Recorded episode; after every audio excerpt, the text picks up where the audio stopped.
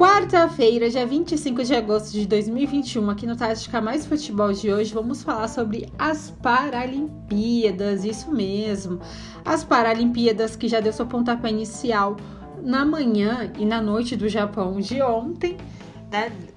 Terça-feira, no dia 24, e hoje já no dia 25 tem, já rolou jogos nessa madrugada. Então vamos falar o que esperar, né? Uma expectativa muito alta dos nossos atletas paralímpicos que sempre dão um show à parte em todas as Paralimpíadas. Então vai ser muito interessante a gente, obviamente, acompanhar a madrugada dentro, assim como a gente acompanhou as Olimpíadas.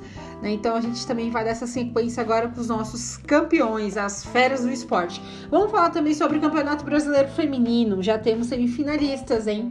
Vamos falar que tem aí internacional, que tá aí, foi uma inédito, né? As meninas coloradas conquistar essa vaga para a semifinal. O Corinthians mais uma vez está na semifinal também. A Ferroviária, né? o Palmeiras. Então a gente vai falar sobre um pouco sobre esse, essas semi, semifinalistas do Campeonato Brasileiro Feminino. Vamos falar da Copa do Brasil porque já tem jogo hoje, né? jogo logo mais à noite, começa aí a rodada da Copa do Brasil e muito mais. Então vamos nesta. Aqui é o Juliane dos Santos apresenta, então vamos falar e dissecar bastante sobre o esporte na sequência. E vamos falar dela, o Brasileirão Feminino, isso mesmo, já temos aí decidido as semifinalistas e já vamos começando com Corinthians e Palmeiras, só isso e mais nada. Simplesmente isso, né?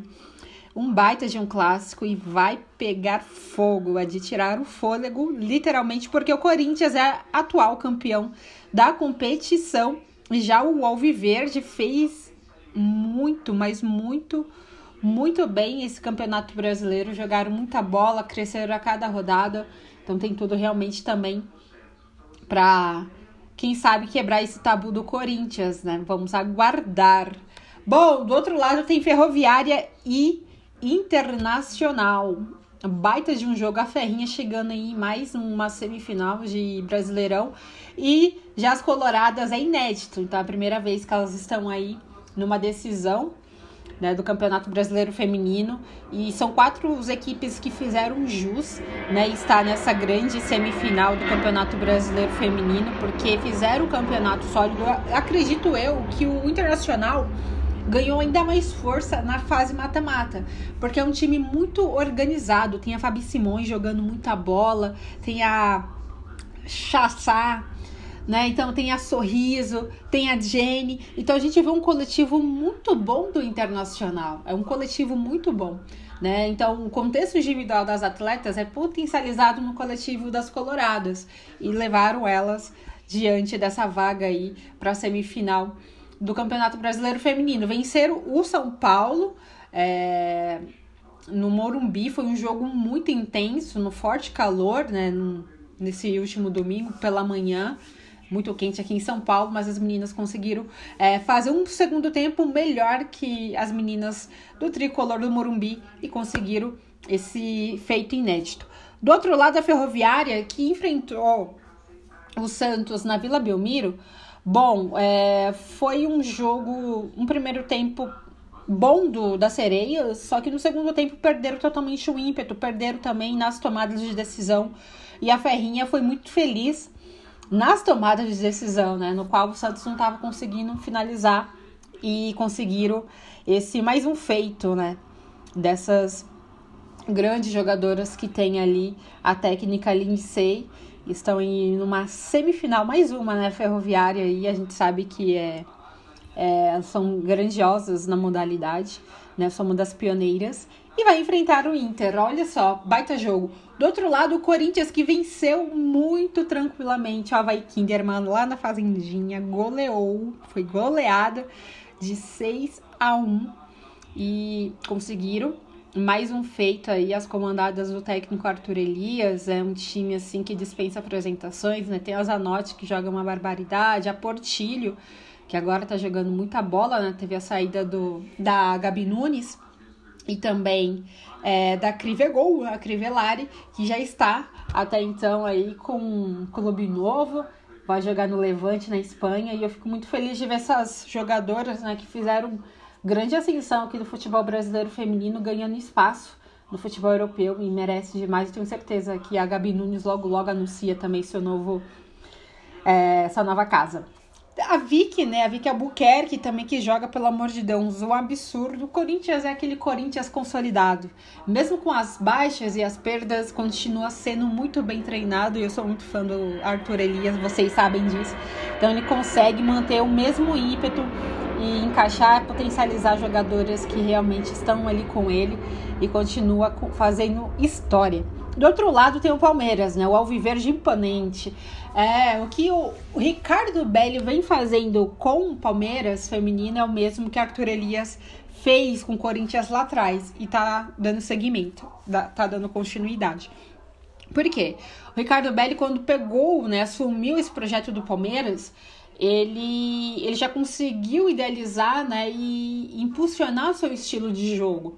Porque hoje o futebol é muito além também das quatro linhas, né? Você também vai identificar a sua equipe, você vai potencializar ela no material humano que tem, nas peças que tem.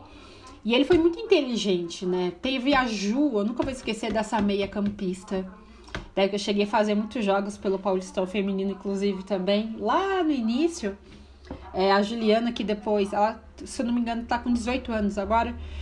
E ela teve uma lesão muito grave e acabou é, não voltando a jogar assim é, no Palmeiras.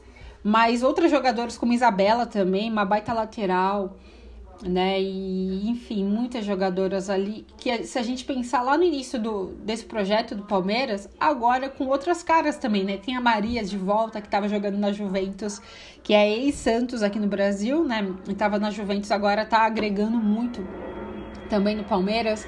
A Ari que jogava no São Paulo, a Otília, né? Então a gente vê a, a zagueirona xerife, né? A Augustina que vem jogando uma barbaridade. Então, é fruto do que o Ricardo Belli, né, impulsionou nesse estilo de jogo do, do, do Palmeiras. É muito vistoso ver o jogo do, das palestrinas. E é um jogo muito bem triangulado, passivo, né, mas articulado. Né, sabe se portar bem com a bola e sem ela também. Então é um trabalho tático, né? E mental também, igual eu falei.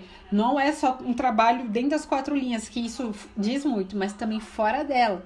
E ele conseguiu realmente identificar e é um estudioso né, do jogo, desse nome do, do podcast aqui, o Tática Mais Futebol. Então, isso, estudioso de tática e tá colhendo os frutos aí com esse baita Palmeiras. Então, realmente tem tudo. Tem tudo. Essas quatro equipes aqui, semifinalistas é, do Brasileirão Feminino, para fazer grandes jogos, isso aí eu não tenho dúvida e vocês têm que acompanhar, por favor, acompanhe.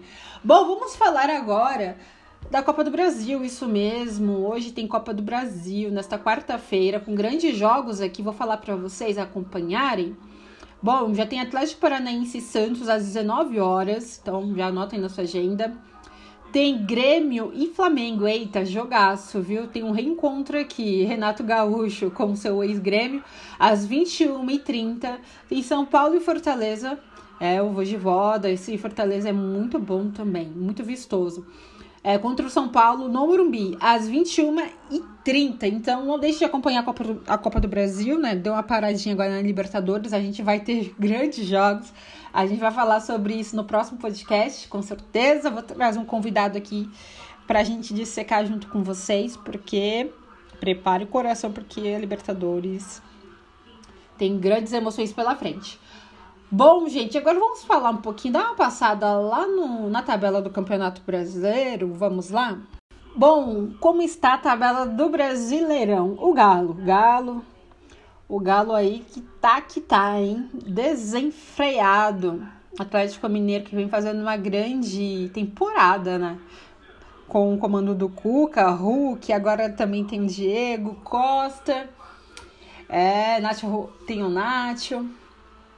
Se prepare por Savarino, Guilherme Arana, Mariano, até o Everson vem em grande fase. É, realmente, vamos ver aí que fim vai dar? Eu acho que pelo trabalho que o Cuca vem fazendo na frente desse baita coletivo aí do, do Atlético Mineiro pode resultar sim em alguns títulos. Ou pode ser Libertadores, ou pode ser o Campeonato Brasileiro. Mas, devido até mesmo que estão investindo na diretoria do Atlético, tem tudo agora para sair dessa fila de mais de 10 anos sem ganhar um título expressivo. Enfim, é, acabar essa seca. Né? O Atlético Mineiro que vem aí com 38 pontos na liderança, tá ali isolado, porque atrás vem o Palmeiras com 32 pontos. Em terceiro vem o Fortaleza com, 30, com os mesmos 32 pontos. Depois o Braga, bacana ver o Bragantino ainda se mantendo no G4 né, com o Barbieri vem fazendo um baita de um trabalho. O Flamengo vem ali, ó, na bota do Braga, em quinto, com 28 pontos. E fechando o G6, aí o Corinthians. Olha o Corinthians aí, que deu aquela alavancada com a chegada do Renato é, Augusto e também do Juliano, né? E tem a garotada da base do Corinthians que vem fazendo também um grande trabalho. E é bacana a gente ver esse Corinthians, o Silvinho, né, dar essa alavancada aí no, na tabela, né? E também no seu futebol dentro de campo, porque melhorou muito, melhorou bastante. Bom, fechando o G8 aqui o Ceará. O Ceará com 24 pontos. No, em sétimo lugar vem o Atlético Goianiense com 24 pontos. Certo? Vamos ver que tá na zona da, da degola. Quem tá aqui, olha aí o Grêmio. O Grêmio tá numa situação ainda bem preocupante. O Grêmio do Felipão ainda está com 16 pontos na 17 colocação. Depois vem Esporte com 15 pontos na 18ª, 19 América Mineiro com 15 pontos e a Chape, a nossa queridíssima eterna Chapecoense, com 6 pontos é lanterna. Certo, gente? Bom, a gente sabe o Campeonato Brasileiro super nivelado, né? Tem muita coisa a acontecer até a 39 rodada. Então vamos ficar aí de olho se o Galo vai se manter na ponta, se o Palmeiras consegue chegar, ou se o Grêmio consegue sair dessa zona da degola aqui. E o Fluminense também, que está numa situação muito caótica. O Fluminense que perdeu o treinador Roger Machado depois da desclassificação para o Barcelona de Guayaquil na Libertadores. E na minha visão, acho que não era hora até mesmo de demitir o Roger, apesar né, de ter oscilado bastante e nessa última temporada, mas ele conseguiu né, colocar o Fluminense até mesmo no lugar que, com pouco material humano que tem. Né? Então conseguiu chegar aí numa fase mata-mata de Libertadores e muitos não estavam dando nem isso para o Fluminense, né? Então eu acho que o trabalho do Roger é, foi plausível né, que, dentro do que ele tinha mas agora tem o Marcão, né? O Marcão que também tem total respaldo no clube e tem tudo também para fazer um bom trabalho aí com esse Fluminense. Certo, gente? Bom, esse foi o Tática Mais Futebol desta quarta-feira. Na próxima semana tem muito mais, Libertadores, o Brasileirão Feminino, falar os resultados e já possível final. E muito futebol e muita tática aqui para vocês, tá certo? Um grande abraço, até a próxima semana.